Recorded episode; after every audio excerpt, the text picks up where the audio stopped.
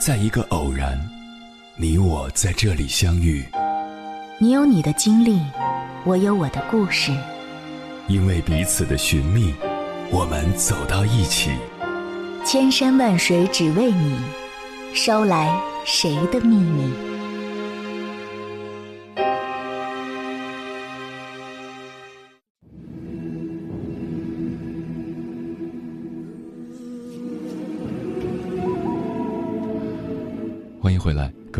夜行者，这里是正在直播的中国交通广播，千山万水只为你，深夜不孤单。我是迎波，绰号鸭先生。我要以黑夜为翅膀，带你在电波中自在飞翔。前几天有一位朋友告诉我，如果遇到一个很难相处的人，让你觉得很讨厌。可是因为某种原因，你每天又不得不面对他，这种情况下该怎么办？这确实是一个让人感觉有点心碎的问题。他好像是在说，有一个人要伤害你，而且你还必须面对这种伤害，连逃跑的机会都没有，怎么办？真让人感到一种深深的绝望。但是这种绝望感一般是一种错觉，问题并不是真的无解。你之所以感到无解，往往是因为自己的思维出现了盲区。那么，解决问题的出路在哪里呢？先举一个例子，同样是面对一只小狗，小孩子看见后可能吓得哇哇大哭，但是大人看见后往往是无动于衷，就好像这只狗不存在一样。这说明了什么呢？说明在遇到一件事情的时候，我们的反应和感受。更多取决于我们如何看待它。你觉得它对你是个威胁，你就会感到恐惧；你觉得它根本伤害不了你，你就会无所谓，保持淡定。所以，面对一个难相处的人时，你对他的感受在很大程度上取决于你怎么看待他。那么，到底该怎样看待呢？首先，我们可以把那些讨厌的、难相处的人称之为负能量的人，然后深入的了解一下他们的心理特点。今天我们来讨论一下两种生活中最常见的负能量类型的人。第一种，爱抱怨和指责的人，遇到问题时，人们首先要做的是找原因。爱抱怨的人会习惯性的将问题的原因归结到他人的身上。认为都是别人的错，是别人的责任。当一个人把问题都归咎于别人时，他自己就不用为此负责，因此也就不必改变自己。喜欢抱怨、爱指责别人的人，看起来咄咄逼人，似乎很强势，但他们的内心其实很虚弱，因为他们不敢面对问题，所以才急着把责任推给别人。这样就不必面对自己的脆弱了。第二种，过于自恋的人，自恋的人最大的问题是缺少同理心，这就导致他们很难理解别人的感受，不能设身处地的为他人着想，同时会通过打击或者蔑视别人来表现自己的优越感。他们常常对身边的人进行嘲笑和蔑视，他们看起来很强大，但实际上是害怕，害怕被伤害。为了避免这种痛苦，他们干脆把自己的心门关起来，沉浸在自己是无所不能的幻觉中。因此，保持强大和完美对他们来说不是一种追求，而是一种防御，也就是避免看到脆弱的自己。因为这样的现实，他们是无法承受的。了解了以上这些，那么我们该怎样与之相处呢？尤其是如果这样的人是我们的朋友、同事甚至家人，我们应该怎么办呢？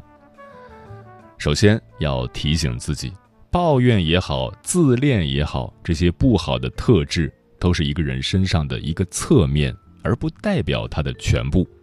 只不过有时候他们身上的这些缺点，让我们在感受上过于强烈，以至于不能也不愿再去关注他们身上积极的一面，于是容易形成一些刻板印象。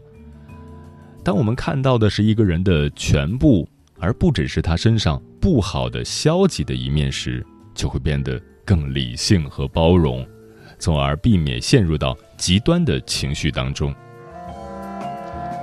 其次，随着经历的增多、阅历的增长，有一天我们会发现，与别人对我们的影响相比，我们自己是什么样的，以及想成为什么样的人，要重要的多得多。面对同样一个喜欢抱怨和指责他人的人，有的人会感到烦不胜烦，而有的人则是一笑了之。之所以有这种不同的反应，是因为他们对事情的看法是不同的，因而被触发的情绪和情感也就呈现出很大的不同。所以，当你身边有一些让你不舒服的人时，可以试着不急于去评价对方，而是把对方当成一面镜子，或者说试金石，从这种充满了压力的互动关系中去挖掘和了解。自己的内心当中有哪些地方是需要提升和改进的？这样做并不是说要把不好感受的原因归结于自己，而是把它当成一个了解和提升自己的窗口和途径。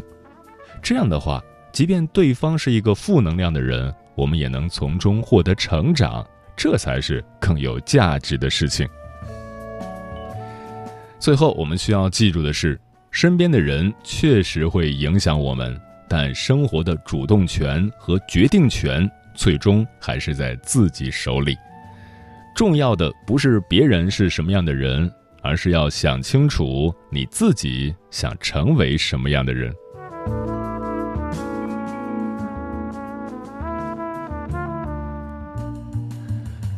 接下来，千山万水只为你，跟朋友们分享的文章。名字叫《那些负能量的人》，光是远离他们就够了吗？作者：玉峰。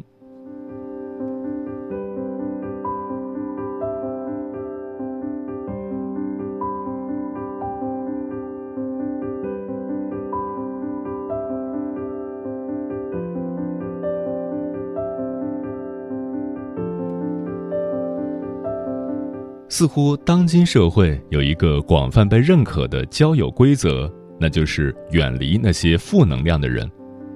有一篇文章还仔细罗列了情绪的正负能量等级，比如能量最低的情绪是羞愧，只有二十；其他的情绪内疚三十，冷淡五十，悲伤七十五，恐惧一百，欲望一百二十五。愤怒一百五十，骄傲一百七十五，勇气二百，淡定二百五十，主动三百一十，宽容三百五十，明智四百，爱五百，喜悦五百四十，平和六百，开悟七百到一千。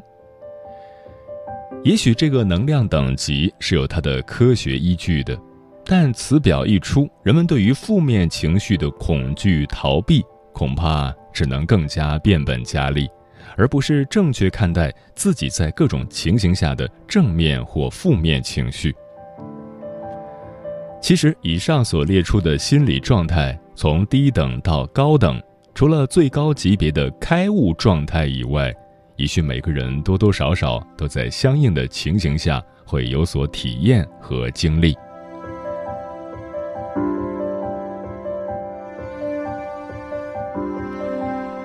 人注定是一个复杂的情绪复合体，一个人不可能光是羞愧内疚而完全没有爱和喜悦。除了开悟的人能保持在较为稳定恒长的能量等级状态外，平常人可能多多少少会在这十七个情绪能量等级间有所浮动、跳跃和交替。那么，若把人分成正负能量人群，人们又凭什么来判断究竟这个人是正能量的还是负能量的？也许会有那么一些个别人，会比一般人较长时间保持在负能量状态中，因此会有人来写文章宣扬要远离这一类人。对于他人，我们可以远离，但是身为本身就有负面情绪的正常人之一，我们要如何对待自己的负面情绪？我们自身的负能量来临之时，又该怎么做呢？光是评判他人，这是容易的；难的是，当我们对那些所谓的负能量人群升起评判心之时，其实也正意味着我们对自己负面情绪的严苛。人在评判他人的时候，绝对做不到同时也接纳自己的负面。而我觉得，世上并不存在那种浑身都是负能量、没有一丝一毫正能量的人。因此，以正能量、负能量两种状态来分别周围的人群，这本来就不是一个客观的、科学的视角。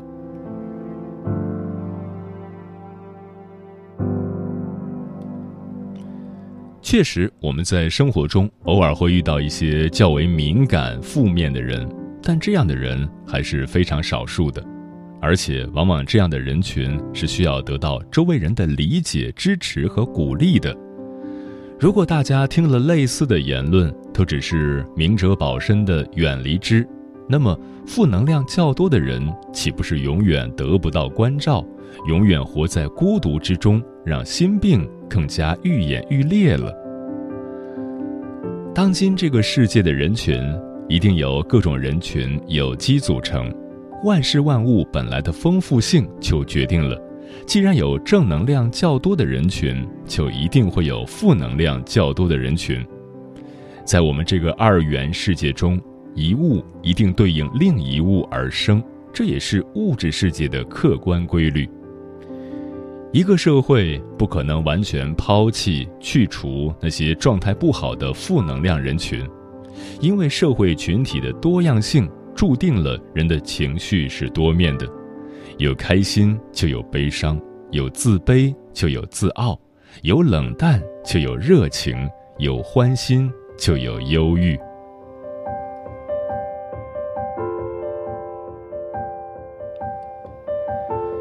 那些频频写文章呼吁大家远离负能量人群的写手们，可能恰恰是他们的内心无法接受自己的黑暗之处吧。每个人的内在世界都是丰富多变的，凡人有的我皆有，没有哪个人是可以永远纯粹的保持自己只在平和、喜悦及爱之中。只要是没有开悟的人。人人都会有这七十二变，人们的小我都是相同以及相通的，都充满了各种特质，各种或正面或负面的光明与阴暗，凡人不可能逃出这个规律。光是远离那些外在的负能量的人，生活就一定能平安喜乐吗？心理学曾解析，那些越是我们想逃离的。我们反而越是容易成为他们。何况有些人，我们根本无法逃离。所谓一些负能量的人，恰好正是你的配偶、你的亲属、你的孩子。那怎么办？跟他们断绝关系吗？其实，越是围绕在我们周围的人，我们越是需要他们的存在，因为我们自身一定有相应的点是为对应。看似负面的人而存在的，比如一位从小自由长大的姑娘，偏偏嫁入了一个喜欢控制儿女的家庭，然后结婚多年来就是跟公公婆婆斗智斗勇；比如一个非常拘谨、很在意面子的人，偏偏就娶了一个屡屡刺破他面子、经常否定他的妻子。比如，一个天性内缩的母亲，偏偏有了一个自由散漫的女儿。若是人人都仔细观察自己周围的人群，恐怕都会有一个惊讶的发现：似乎一切都是配好对的。因此，我常说，婚姻不是一种享受，而是一种修行，它会使你克服你心理上较为显著的习性，无一例外。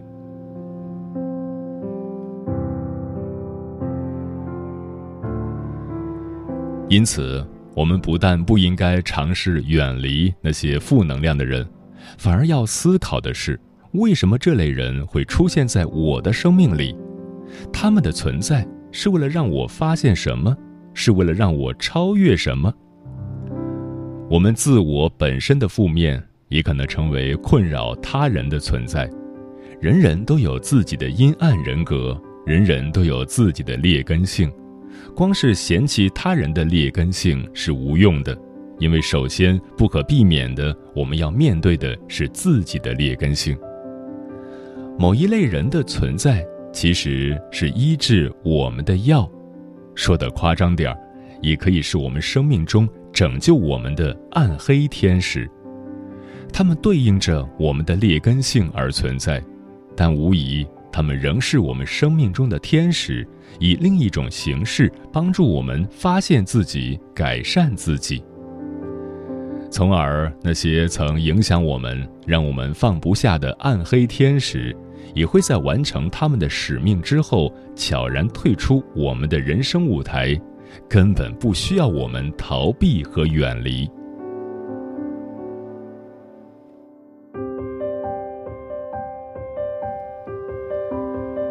越是觉得别人很阴暗的人，要审视自己是否有阴暗的这一面；越是讨厌被数落的人。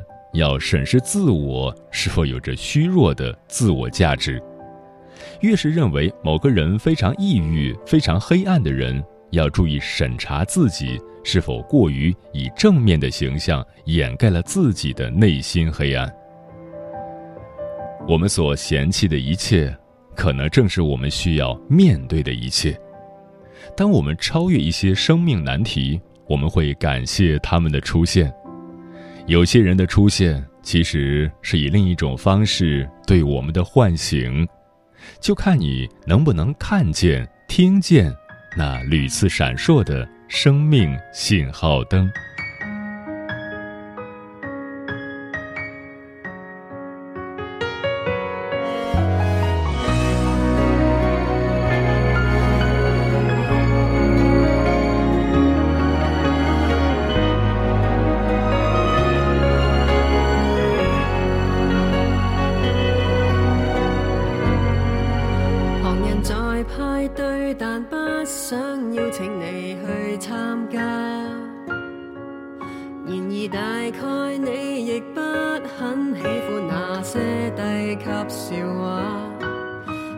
自闭到将光阴寄情乐手间作家带着一点出世与一点神花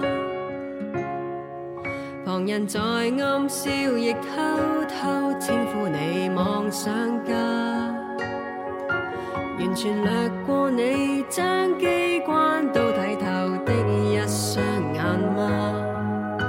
着善意哪里